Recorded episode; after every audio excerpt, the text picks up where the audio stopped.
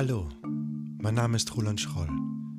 Ich bin Psychologe, Coach und Therapeut und dieser Podcast Heilung in der Tiefe lässt dich eintauchen in die Welten deiner Seele. Du bist auf der Suche nach einem Weg aus dem Dunkel. Erfahre von dem Abenteuer einer tiefgreifenden Verwandlung, einer Verwandlung, die dein Selbst befreit. Die Metatraumatherapie hat das zum Ziel. Dein neues Leben. Es erwartet dich.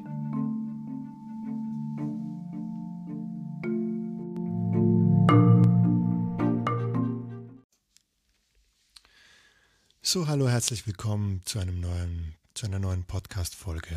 Heute mit den Stellvertretersitzungen und der Möglichkeit, über telepathische Verbindungen zu heilen. Äh, bevor ich jetzt aber einsteige in das heutige Thema, wollte ich noch meine Freude darüber ausdrücken, wie, wie viele Leute sich meinen Podcast anhören. Und ich bin ganz und ich frage mich auch, was äh, die Leute am meisten davon gefällt, äh, wie sie mich gefunden haben und ob sie weitere Fragen zu einzelnen Themen oder einzelnen Ausführungen haben. Deshalb will ich euch alle einladen, das mit mir gerne in Kontakt zu kommen. Wenn ihr Fragen habt, mir gerne zu schreiben an meine E-Mail-Adresse kontakt@roland-schroll.com und vielleicht generieren wir bei unserem Austausch darüber auch die nächste, die nächste Podcast, das nächste Podcast-Thema oder eine neue Folge mit neuen Vertiefungsmöglichkeiten. So, heute zum Thema Telepathie. Ich habe im Vorfeld, ich habe jetzt im Vorfeld gerade nochmal gegoogelt, auf Wikipedia gelesen und so weiter und so fort, was der aktuelle wissenschaftliche Stand zum Thema Telepathie ist. Kurz gesagt, bevor ich darauf eingehe, was ist Telepathie eigentlich? Nun ja, breit gesprochen könnte man sagen, eine Person, die Gefühle oder vielleicht sogar auch Gedanken einer anderen Person wahrnehmen kann, besitzt im gewissen Sinne telepathische Fähigkeiten. Ihr merkt schon, Gefühle wahrnehmen, hm, das kann ich ja eigentlich auch. Gedanken wahrnehmen, hm, da wird schon schwieriger. Wobei man merkt schon bei Paaren, die länger beisammen sind, die sich gut verstehen, die richtige Freunde sind, dass es denen gar nicht schwer fällt, Sätze des anderen zu ergänzen. Wenn der andere was sagen will, aber jetzt nicht die richtigen Worte findet, dann sagt der andere, da, da, da, da, da, sagt, ja, genau.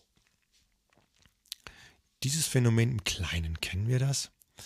Im Großen, diese Definition geht dann auch noch weiter von Telepathie, dass man eben Dinge wahrnehmen kann, wie äh, was verbirgt eine umgedrehte Karte, was äh, ist auf der Karte gedruckt, ähm, welche Farbe hat der Ball, den ich in der Hand halte, obwohl ich geschlossene Augen habe, einfach Dinge zu erkennen, über eine übersinnliche Art und Weise. Auf diese paranormalen Phänomene haben sich so im 18. und 19. Jahrhundert tatsächlich auch Parapsychologen dann spezialisiert, die gesagt haben, wenn es wo spukt oder so, oder wenn irgendwas geschieht mit Menschen, die wir uns so aus der klassischen Psychologie und Medizin nicht erklären können, dann gucken wir mal genauer hin. Das waren sozusagen die Experten im Grenzbereich der Medizin und Psychologie. Da gab es auch mal ein Institut in Freiburg, ich glaube, es lief noch bis 1999, ähm, wo ein gewisser Herr Brunner, äh, Bonner, Moment, ein gewisser Herr Hans Bender war das. Er war der Leiter des damaligen Instituts, der solche Sachen untersucht hat und ähm, der Öffentlichkeit äh, versucht hat, eine Erklärung zu geben. Seine Forschung und auch die internationalen Forschung auf, der, auf dem Gebiet der Parapsychologie stand immer im Spannungsfeld mit der klassischen klinischen Psychologie. Warum war das so? Nun, es standen sich soweit ich das jetzt rauslesen kann, zwei verschiedene, zwei unterschiedliche Typen an Menschen gegenüber. Die einen, die offen waren und vielleicht, so, zu, vielleicht zu sagen, sozusagen zu sehr nach Neuigkeiten gierten und dabei die Stichhaltigkeit ihrer Experimentalführung vernachlässigten. Und die anderen, die sehr auf statistische Evidenz, auf saubere Berichterstattung, saubere Experimentalführung pochten und die ähm, auf lang gefestigten wissenschaftlichen Erkenntnissen fußten und von dort ausgehend sich nur selten in die Peripherie wagten. Diese zwei äh, Typen von Menschen standen sich gegenüber. Die einen beschuldigten äh, die anderen in, in Bezug auf ihre laxe wissenschaftliche Führung, die anderen sagten, ihr seid nicht offen genug für Phänomene, die ihr euch nicht erklären könnt. Und so kann man sagen, hebelten sich beide Strömungen ein bisschen aus. Zurzeit ist, was das Thema Telepathie betrifft, eine Art Waffenstillstand. Das wird, wird nicht viel geforscht, das wird nicht viel publiziert darüber. Das betrifft aber nur den Westen, die westliche Welt und die westlichen Universitäten, Europa und Amerika. Denn im östlichen Raum geschieht gerade etwas ganz anderes. Freunde von mir zeigten mir Bilder und Videos von Kindern und Jugendlichen, die einem Programm beigewohnt haben, ein vier-, fünfwöchiges Programm, das sich da Brighter Minds nennt. Und das ist ein Unterprogramm aus dem Heartfulness Institut. Die haben entdeckt, dass wenn wir Kinder auf gewisse Weise trainieren in einem Zeitraum, in, in einem Alter von etwa sechs bis zwölf Jahren, dass sie besondere Fähigkeiten entwickeln können. Dieses indische Institut hat diese Erkenntnis aus, einem, aus einer japanischen Schule sich abgeguckt, und zwar der Zen-Schule. Dort gab es in einem kleinen Kreis eine Schulung, wo jugendliche Kinder dahingehend geschult wurden, mit dem Zen-Bogen ein Ziel zu treffen mit verschlossenen Augen. Das haben die nach Augenzeugen sehr erfolgreich trainiert und haben die Trainingsstrukturen mit rübergebracht nach Indien, wo es mit weiteren Wissenschaftlern erweitert wurde und konzipiert wurde, um so konzipiert wurde, um Kindern und Jugendlichen ein starkes Selbstwertgefühl zu geben, ein, eine gute Intuition und Inspirationsvermögen, Selbstsicherheit, Selbstwirksamkeitsverhalten. Und wenn sich Kinder intuitiv sicher sind, dass sie im Leben auf dem richtigen Weg sind, dann stärkt das ihr, ja, dann stärkt das ihre Seele, dann stärkt das ihre Abwehrmechanismen, dann stärkt das wie die Psychologie handfest heute weiß, ihre Stressresistenz, ihre Resilienz und verringert Vulnerabilität. Sprich, sie werden geistig gesünder, stärker, seelisch gesünder, körperlich gesünder und stärker. Der Nebeneffekt dieses Trainings sieht dann ungefähr so aus. Ein Kind sitzt mit verschlossenen Augen vor einer großen Schüssel an Bällen und diese Bälle haben verschiedene Farben. Sagen wir mal fünf verschiedene Farben. Und das Kind hat die Augen verschlossen mit einem Tuch und es greift dann hinein in diesen Korb. In diese Schüssel nimmt einen Ball heraus, riecht vielleicht dran, hält ihn ein bisschen in der Hand, von der einen Hand zur anderen und entscheidet sich dann für eine Farbe und legt dann die, den, den Ball in die entsprechende Schüssel. Es stehen dann nochmal fünf kleinere Schüsseln mit fünf verschiedenen Farben. Und der Ball wird in die entsprechende Farbe mit der entsprechenden Schüssel gelegt. Das üben die Kinder eine Weile. Und es gibt dann, der Kollege hat mir dann eben Bilder gezeigt, wo ein Kind nur hineingreift, blau, hineingreift, gelb, blau, gelb, schwarz, gelb, schwarz, grün, schwarz, grün. Und das geht dahin und es passt. Und es ist echt erstaunlich. Es ist ein Nebenprodukt. Warum geschieht das so gut in diesem Zeitraum von 6 bis 12? Weil da das Hirn recht plastisch noch ist und gut trainierbar und schulbar für dergleichen Fähigkeiten, dergleichen Potenziale.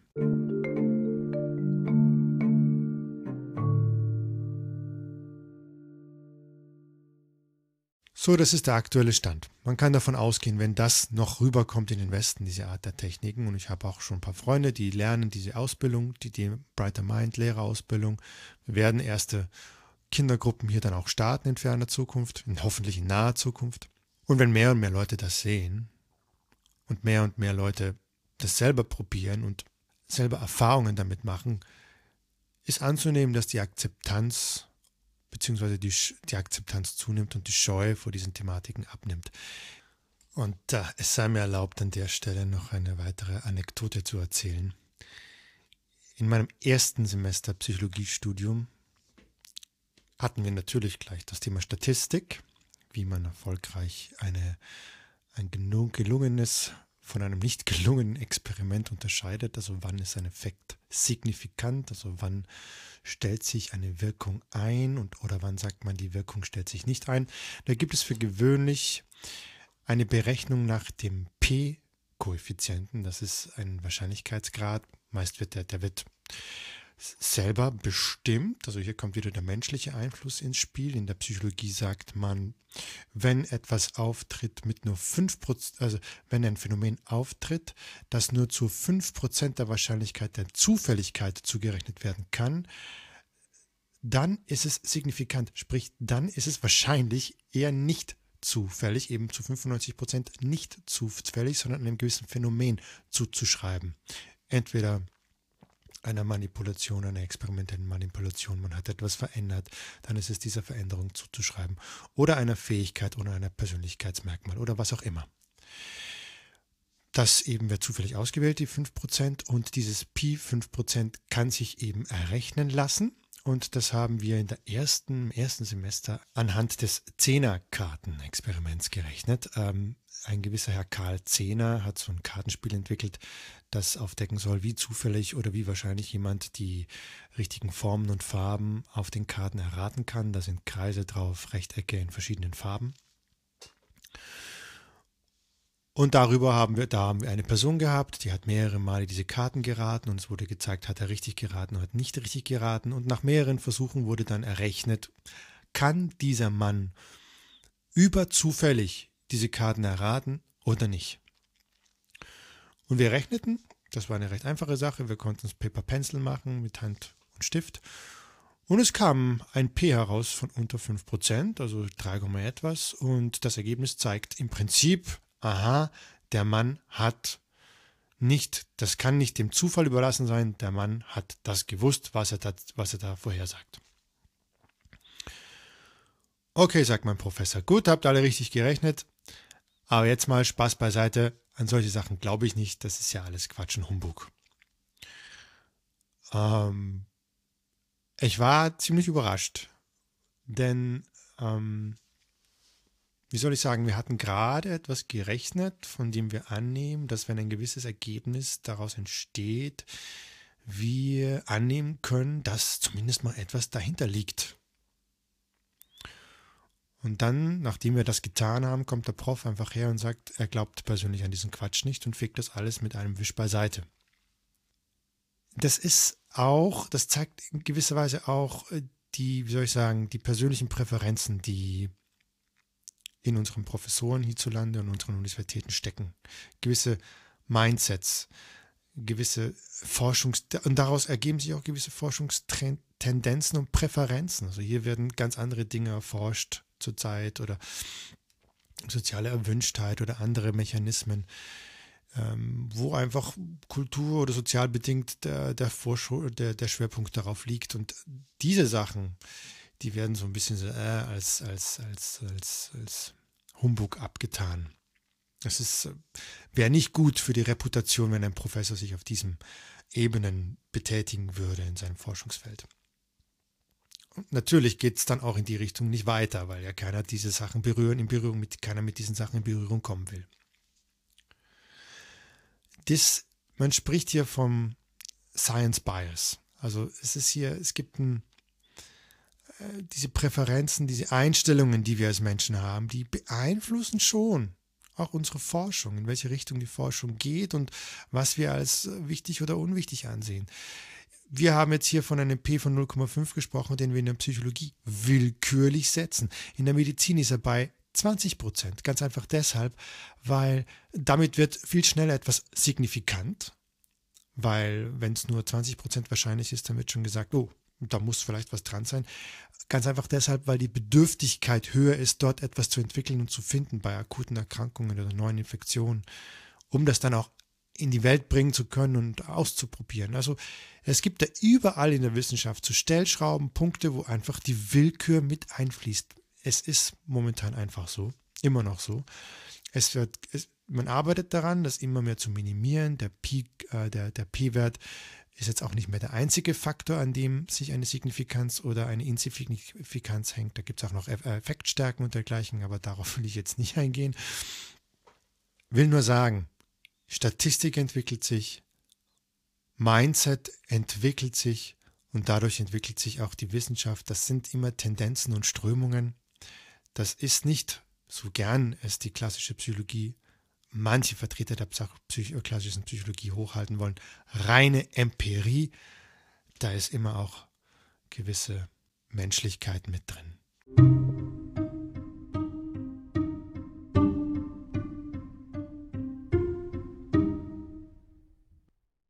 Gleichzeitig ist auch diese ablehnende Haltung gegenüber der Telepathie auch verständlich.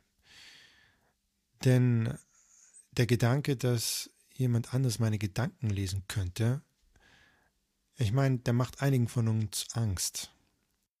Man könnte sich seiner Privatsphäre beraubt fühlen. Ähm, jemand anders sieht die dunklen Flecken in uns, jemand anders die dunklen Gedanken, Absichten, die wir haben. Wir müssten anfangen, uns zu schämen und dergleichen. Das wollen wir nicht. Da gibt es eine Art Sicherheits, da scheint es eine Art Sicherheitsmechanismus zu geben. Und davon wird auch im, im, im Buch Traumfänger von Marlo Morgan berichtet. Sie erzählt dort von den Aborigines.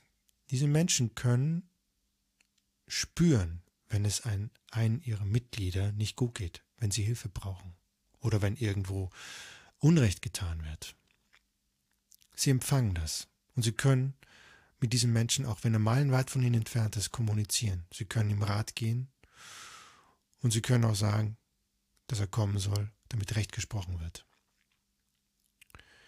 Diese, diese Fähigkeit scheint ihnen ureigen zu sein, scheint, scheint ihnen etwas ganz Natürliches zu sein. Und diese Aborigines vergleichen uns westlichen, uns, uns Menschen aus der industrialisierten Welt, sie bezeichnen uns als die Veränderten. Sie sagen, wir sind diejenigen, die sich, die sich von der Natur entfernt haben und dadurch diese Fähigkeit verloren haben. Sie ist etwas Natürliches, etwas dem Menschen Gegebenes. Weiter führen die Aborigines aus, dass diese Fähigkeit nur dann ihre Funktion entfalten kann, wenn wir ein gutes Herz haben. Sprich, wenn wir frei von Vorurteilen sind, wenn wir frei von diesen bösen Gedanken sind, dann ist es möglich, diese Verbindung aufzubauen was wiederum darauf hinschließen könnte, dass jemand, der böse Absichten hat, der sagt, ich will deine Gedanken klauen oder wissen, was du denkst oder wie du fühlst, damit ich dich manipulieren kann, dass ein solcher jemand solche Fähigkeiten nicht aufbauen kann. Ob das tatsächlich so ist, bleibt nur zu vermuten. Da gibt es noch nicht wirklich Studien dazu. Alles, was ich dazu sagen kann, ist, dass es auch Formen der Telepathie, nicht in der Form, wie es die Aborigines machen, aber in einer doch recht ähnlichen Form bei den Heartfulness-Trainern gibt, dieser Meditationsform, die auch die, das Brighter Minds Programm entwickelt hat. Da setzt sich ein Trainer hin, gemeinsam zu meditieren mit einem anderen Schüler, mit einem anderen Übenden. Und das kann über größere Distanzen stattfinden. Die setzen sich zu einer gleichen Zeit hin und der Trainer spürt, was der Schüler braucht. Hier ist auch der, also die Basis für diese Fähigkeit ist ganz einfach der gute Wille, die gute Absicht, das offene Herz des Trainers, das starke offene Herz und der Wunsch, dem Übenden bei seiner spirituellen Entwicklung voranzuhelfen.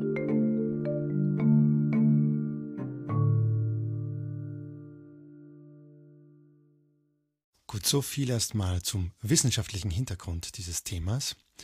Es war vielleicht auch mal interessant, etwas von den, über die, die Dynamiken in dem Wissenschaftsbereich zu hören, wie sich Wissenschaft entwickelt, was sie beeinflusst. Da könnte man noch stundenlang drüber reden. Da wird es vielleicht auch mal einen Podcast speziell zur wissenschaftlichen Forschungsdynamik gehen, geben. Jetzt kommen wir aber nach circa 15 Minuten mal zum Thema, Stellvertretersitzung. Wie ist es zu dem gekommen? Was ist das eigentlich?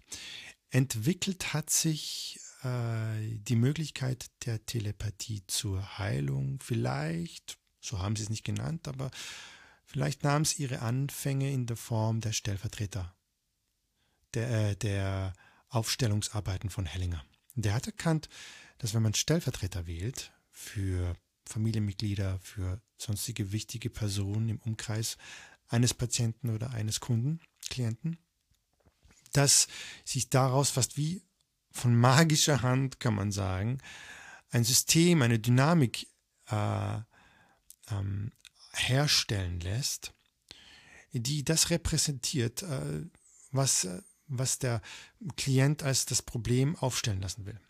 Man spürt als Stellvertreter, wenn ich jetzt mich hinstelle auf die Bühne, hat Hellinger auf diese Aufstellungen gemacht und sage, okay, ich stelle mich jetzt mal für deine Mutter hin, dann kann ich spüren, wow, ich bin ärgerlich auf den Jungen oder ich bin ängstlich auf den Vater.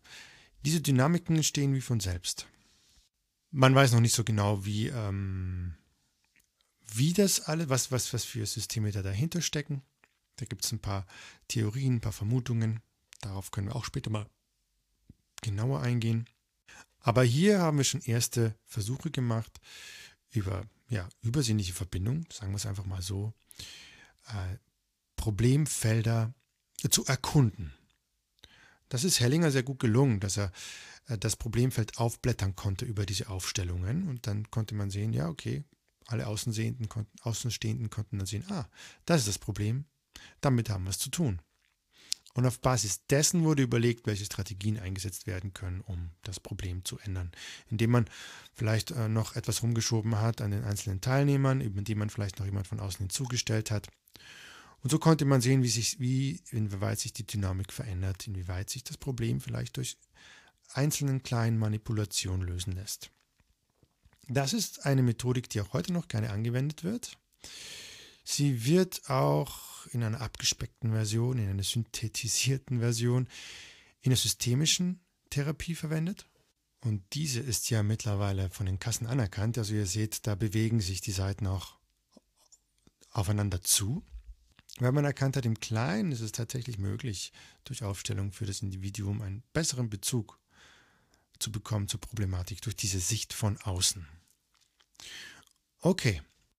In weiterer Form haben wir auch in den inneren Kinderarbeiten solche Aufstellungen im Inneren gemacht. Also ein Klient muss jetzt nicht auf irgendwelchen Schachbretten Figürchen aufstellen oder Leute einladen, die repräsentativ stehen für ein Familienmitglied, sondern kann liegen und die Augen schließen und sich vorstellen, er sieht sich als Kind im Umfeld dieser Familie und sieht auch dort, wie die Dynamiken wirken. Das funktioniert genauso. Und es funktioniert für die Leute, die das können, sogar noch besser, weil sie unmittelbar spüren, selber spüren, wo sind die Spannungen, wo ist der Stress, wo was sind die Gedanken des anderen? Was hat der vor mit einem? Was will er eigentlich? Was tauscht er vor? Ihr seht schon, hier kommt das Telepathische mit rein und kann dann entsprechend zusammen mit dem Therapeuten wieder Manipulationsansätze schalten, um das Problem zu lösen. Hier verbinden wir uns schon mit anderen, die vielleicht gar nicht da sind im Therapieraum, eben mit der Mutter, mit dem Vater, mit den Geschwistern, mit dem Chef oder wer auch immer. In der Trance spürt der Klient, wo liegt eigentlich das Problem, was ist eigentlich die Spannung, was war es eigentlich in der Kindheit, was mich so verzweifeln hat lassen. Als Kinder sind wir ja überfordert, ähm, stehen wir dann neben uns und können damit nicht umgehen. Wir können das nicht analysieren, von außen betrachten und erkennen. Das können wir dann aber als Erwachsene rückblickend. Da können wir dem Kind beistehen, wir können den Blick von außen anwenden und die, und die Sache objektiv analysieren und dann auch emotional mit unseren Gefühlen, mit unserem Körper manchmal auch eingreifen und eine Veränderung herbeiführen. Dieses Prinzip kann jetzt noch erweitert werden. Ich kann also für mein inneres Kind da sein. Also für meine Vergangenheit, um die Vergangenheit aufzulösen und ein für alle Mal zu vergessen und die Vergangenheit Vergangenheit sein lassen können und um, und um im Hier und Jetzt frei zu sein. Kann ich das auch für jemanden, der das nicht mehr selber machen kann, weil er im Koma liegt oder weil er noch sehr klein ist, ein Baby ist? Die Antwort heißt absolut ja. Vor allem Nummer, das, das, das zweite Beispiel mit dem Baby. Das ist schon auch eine Sache, auf die Hans gestoßen ist, dass ja über über die Arbeit, wenn man merkt, okay, die Kinder, denen geht es nicht gut nach der Geburt, die haben Neurodermitis oder die sind die, die sind unterkühlt oder die sind nicht so lebendig, da ist irgendwas oder die sind immer am Schreien, dass man dann anhand über die Mutter erfahren kann, wie geht es dem Baby. Auf ähnliche Art und Weise, wie wir mit unseren inneren Kindern arbeiten. Auf der Couch mit geschlossenen Arbeiten, Augen. Als Mutter stellen wir uns vor, wir gehen in Verbindung mit dem Baby und spüren, wie es ihm geht, was es uns sagen will, was es braucht. Und das unter Anleitung des Therapeuten. Und wir gewinnen sehr interessante und hilfreiche Erkenntnisse darüber. Es ist auch nicht allzu sehr verwunderlich, warum das so ist. Das Baby ist in der Mutter gewachsen. Das Baby war einst eins mit der Mutter. Das hat sich gar nicht erst als eigenständiges Individuum erst verstanden zu Beginn der Entwicklung als Embryo. Es liegt, es hängt am Blutkreislauf der Mutter. Es ernährt sich gemeinsam mit der Mutter. Es erst langsam, langsam entkoppelt es sich von der Mutter. Wir wissen aus vielen Studien, wenn es der Mutter gut geht in der Schwangerschaft, wenn sie sich geborgen fühlt, wenn sie sich auf das Baby freut, entstehen wahrscheinlich gesündere, kräftiger, resilientere Babys. Wenn dem nicht so ist, wenn da ein Trauma ist während der Schwangerschaft, dann ist das, das Gesundheitsrisiko des Babys wesentlich erhöht. Das hat alles Einfluss auf das Baby. Mutter, Einfluss auf das Baby, Baby, wenn es dem Baby nicht gut geht, im Bauch. Die Mütter spüren das. Die werden unruhig. Die wollen Check-up. Die gehen zum Arzt. Manchmal finden sie auch etwas, weil, weil ihnen eine Message gegeben wird von ihnen, dass sie etwas tun sollen. Da ist also von Grund auf her eine Verbindung. Die baut sich über die Jahre auch nur langsam ab. Ist das Baby neu geboren, in den ersten zwei, drei Jahren, ist eine Verbindung auf dieser Ebene immer noch da. Vielleicht nicht mehr so stark wie in der Schwangerschaft. Und dennoch können, kann diese Verbindung genutzt werden, eben in dieser Form von Stellvertretersitzungen. Ein Beispiel, das ich hatte, das Kind kommt zur Welt, nach drei, vier Monaten entwickelt es starke Neurodermitis an beiden Backen. Die sind richtig fleischig, das ist nicht mehr blutig, wenn es kratzt, das Baby, das ist schon wässrig vor Eiter. Die Eltern wissen nicht mehr, was machen, haben alles getestet. Ob es Allergien hat, im Essen haben da Sachen weggelassen, haben Sachen hinzugegeben, haben auch gecheckt, ob das mit den, ob das vielleicht mit den ähm, Klamotten was zu tun hat, Allergie auf Baumwolle, auf Seide, auf weiß Gott was, auf, haben das alles abgetestet. Und dann der Arzt, der das gesehen hat, meinte auch nur, normalerweise hat er solche Fälle nur, wenn, naja, wenn, wenn Traumata waren in der Familie, wenn der Vater die Mutter geschlagen hat oder Alkoholiker während der Schwangerschaft und dergleichen, dann kommen solche Kinder zur Welt. Das war bei diesen Eltern nicht der Fall. Man konnte es sich nicht erklären. Das Einzige, was half, war eine Cortisoncreme, aber die will man nicht auf Dauer einem drei, vier Monate alten Kind auf die Backe schmieren. Und so werden, und so gucken sich halt Menschen und Eltern, vor allem hilfesuchende Eltern, um im weiteren Umfeld, was könnte helfen. Und sie stießen dann auf diese Arbeit, die wir hier machen, und gingen dann zu einem Therapeuten. Und gemeinsam mit dem Therapeuten ist der Vater in dem Fall zurückgegangen in das frühere Leben des Kindes es hat sich gezeigt, dass der Ursprung dieser, dieser, dieses Symptoms in einem früheren Leben war und hat dort in diesem früheren Leben anstelle des Kindes für das Kind gearbeitet. Und in den nächsten Tagen heilten diese, diese Backen, diese offenen Backen komplett ab. Im Blogbeitrag habe ich noch geschrieben, dass die, dass die Backen zu 90 Prozent heilten. Damals, als ich den Blog geschrieben habe, war diese Session noch sehr jung gewesen. Mittlerweile weiß ich, dass es komplett weg ist. Das ist jetzt nur ein Beispiel, wie es gehen kann. Eine Kurzform. Was ich auch in meiner Praxis feststelle, es funktioniert relativ einfach, da diese Verbindung gut da ist. Ein Baby kann noch nicht für sich arbeiten. Es lässt, wenn es diese Hilfe braucht, wir checken es auch immer vorher ab, ob die Seele das will, dass ein Stellvertreter für sie einspringt, dann kann, können wir es auf diese Art und Weise sehr gut für die noch sehr junge Seele hier da sein und ihr helfen. Lustigerweise, ich glaube, ich habe das damals in meiner Homepage auch so kom äh, kommuniziert und war gerade mit der Ausbildung fertig geworden und frisch auf dem Markt. Eine der allerersten Patientinnen, die ich hatte, Patienten und Patientinnen, die ich hatte, kam auf mich zu und sagte, naja, Schroll, ich habe gelesen, was Sie machen. Ich bin selber, ich glaube, die war selber Heilpraktikerin. Ich habe ein sehr spezielles Anliegen und seien Sie bitte ehrlich, wenn das, wenn das nicht geht, dann verstehe ich das, aber ich, ich weiß nicht, an wen ich mich wenden kann. Sie sind sozusagen meine letzte Hoffnung. Und es geht um meinen Mann, der liegt im Koma. Der stirbt schabchenweise. Wie kann ich mit ihm Kontakt aufnehmen? Ich habe das Gefühl, ich muss ihm helfen. Da habe ich erstmal kurz gestutzt, weil das hatte ich, da, den Fall hatte ich in meiner Ausbildung nicht, jemandem zu helfen, einem Erwachsenen zu helfen, der im Koma liegt.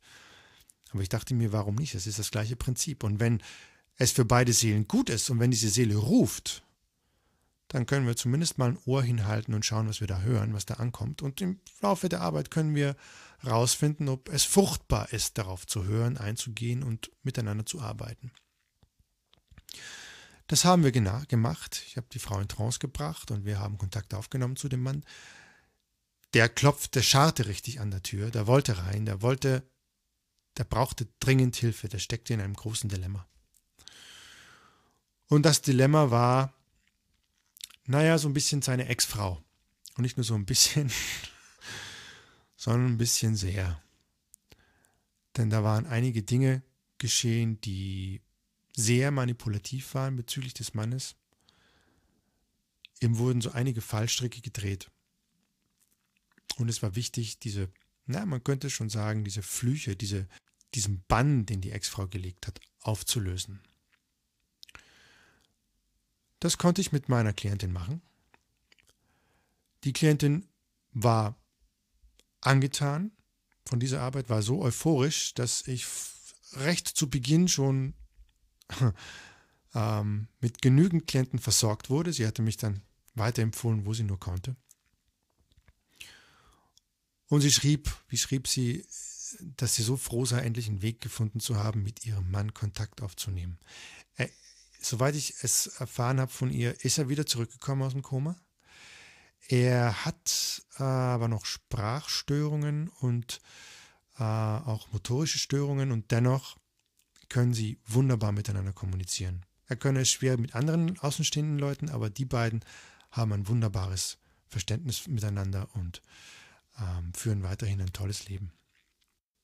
Also ihr seht, dieses Prinzip kann man auf vielen Ebenen anwenden. Es ist dieses Prinzip mit den, auf den Kindern, auf Koma, mit Koma-Patienten. Die Frage ist oft, ne, wo ist die Grenze? Ab wann sollte ein Kind oder eben dann Jugendlicher selber versuchen, das zu, äh, selber versuchen, an dieser Sachen zu arbeiten? Es gibt so eine äh, Daumenregel, so um die acht Jahre, acht, neun bis zehn Jahren, können Kinder langsam anfangen, selber mit dem Therapeuten zu arbeiten. Da gehen wir dann nicht direkt rein, da gehen wir dann eher spielerischer rein, malen, erfinden Geschichten, was könnte denn sein, wie wäre denn das? Also das Prinzip der Reinkarnation wird da nicht so vorangestellt, das ist eher wie Märchen erzählen und dennoch kann das einen sehr starken Effekt haben, denn es ist für das Kind, für die Seele nicht wichtig, ob es an gewisse Konzepte wie Reinkarnation oder dergleichen glaubt. Es geht darum, berührt mich die Geschichte oder nicht? Was hat das mit mir zu tun? Was bewirkt das? Und darüber kann man auch sehr gute Heilarbeit leisten, wenn das so möglich ist. Das ist also im Prinzip ist es individuell zu beurteilen, wie geht das, mag, mag das Kind überhaupt allein sein mit dem Therapeuten oder muss es über die Mutter geschehen oder über den Vater.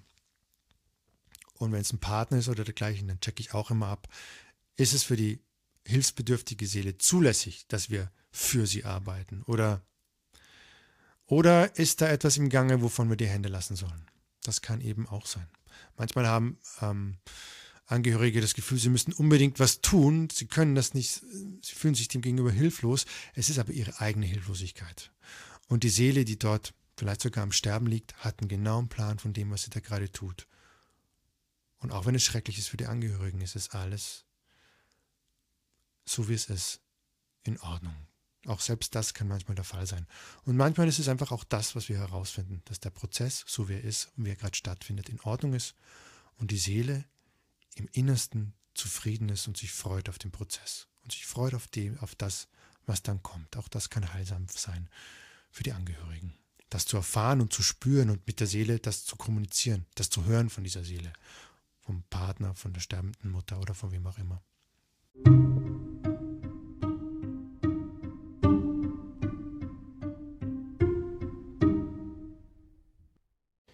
Diese Art der Arbeit findet man heute häufig unter dem Begriff Stellvertretersitzung.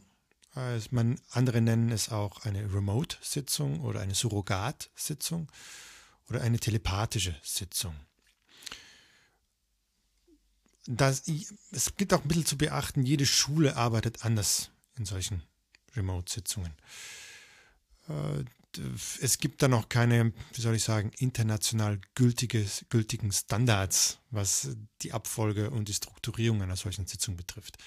Es ist also recht ratsam, sich da gut zu informieren, was ist das für eine Art Therapeut, was ähm, ist der mir A sympathisch und B ist der ja sachlich vertrauensvoll. Ist er mit seinen Füßen auf dem Boden oder wird das zu spiritistisch, zu mystisch und vielleicht daher auch vielleicht ein bisschen gefährlich? Was, welche Thematiken wir in dem Zusammenhang auch öfter ähm, antreffen, das ist so das Thema mich verbinden wollen, telepathisch verbinden wollen mit meinem Seelenpartner, mit, mit der großen Liebe, die ich entweder schon kennengelernt habe oder die vielleicht da draußen noch rumläuft. Was das Thema betrifft, da gilt es ein bisschen aufzupassen. Der Wunsch nach einem Seelenpartner, der wird heutzutage immer größer. Es wird immer schwieriger, den richtigen Partner zu finden. Das hat viele Gründe, darauf will ich jetzt hier nicht eingehen. Das sprengt den ohnehin schon recht lang, die ohnehin schon recht lange Podcast-Folge. Es ist insofern aufzupassen, dass wir hier nicht manipulativ werden dürfen. Um es mal extrem auszudrücken, mein Lehrer Hans hat lange in Brasilien gearbeitet. Als er das erste Mal dahin kam, sah er auf den Laternenpfahlen oder auf, dem, auf den, auf den äh, Strommästen so Aufkleber, so Stickers. Und das war meist nur ein Herz und dann eine Telefonnummer drunter. Dann hat er seine Begleiter gefragt, ja, was soll das sein? Also worauf, worauf soll es aufmerksam machen? Und dann haben die ihm erklärt, dass das bedeutet, wenn du diese Nummer wählst, kommst du zu einer Person, die dir helfen kann, dass sich jemand in dich verliebt. Das heißt, es gibt dort so Leute, die können, ja, wie wir das genau machen, darauf gehe ich jetzt auch nicht weiter ein, das ist jetzt nicht der richtige Ort dafür, aber die können dabei helfen, dass sich jemand in dich verliebt. Solche Praktiken gibt es in manchen Orten in dieser Welt. Das ist hier in Deutschland nicht so schlimm. Also man sieht das nicht am Laternenpfahl. Äh, der, der, Wunsch ist dennoch ganz stark da und es gibt dennoch auch Leute, die dem Wunsch nachgeben. Wo ein Bedürfnis, da ein Geschäft. Das ist karmisch nicht als rein. Das fällt auf die Person zurück, die A den Auftrag gibt und natürlich auch auf die Person, die den Auftrag durchführt. Liebe Leute, bitte löst das anders. Löst es insofern, dass ihr erst an euch arbeitet, dass ihr in eurem Inneren so rein werdet, so klar werdet, dass ihr ein frohes Willkommen ausstrahlt in alle Richtungen. Ein Offensein, ein Zufriedensein mit sich selbst, in sich selbst. Dass es dann nicht dieses schmerzhafte Verlangen, diese Gier nach einem Liebhaber, nach einer Liebhaberin mehr gibt, sondern dieses Contentment mit Life und Love. Und dann kann der richtige Partner kommen und dann wird es auch eine schöne, wundervolle Partnerschaft. Alles andere ist Manipulation und kurz gegen das göttliche Gesetz. Und wenn ihr dann auf diese Weise diesen Partner findet, diese Partnerin findet, dann ist das Thema äh, Telepathie kein Thema mehr. Denn dann entwickelt ihr euch zu diesem zu diesen wunderschönen Paaren, die wir manchmal sehen im höheren Alter oder auch schon im mittleren Alter, die sich blind verstehen, die wissen, was der andere will, ohne dass der andere was gesagt hat, die einfach an der Haltung des anderen sehen, was der andere braucht, die kommunizieren in Blicken, in Handbewegungen, in, in ganz subtilen Dingen und wissen auch, wenn der andere weit weg ist, was er, wie, was er gerade braucht, wie es ihm gerade geht. Das sind Dinge, die entstehen und die entstehen zwischen zwei wohlwollenden Herzen. Und das ist etwas sehr Schönes und etwas, was ich jeden von euch wünsche. Wow, das war aber ein langes Ding heute. Was ich abschließend vielleicht noch sagen kann, ja, telepathische Heilarbeit ist was Tolles, vor allem für Mütter und Väter, die ihren Kleinkindern oder gar Babys helfen wollen. Probiert es aus, nutzt die Möglichkeit. Es sind schon wundervolle Dinge geschehen in meiner Praxis. Äh, ja, auch kurz habe ich eingeläutet, wie der, Wissens, äh, wie der wissenschaftliche Stand diesbezüglich ist. Da ist noch viel Spannendes für die Zukunft zu erwarten. Das ist ein sehr spannendes Feld. Da ist viel Entwicklung, Entwicklung gerade im Gange.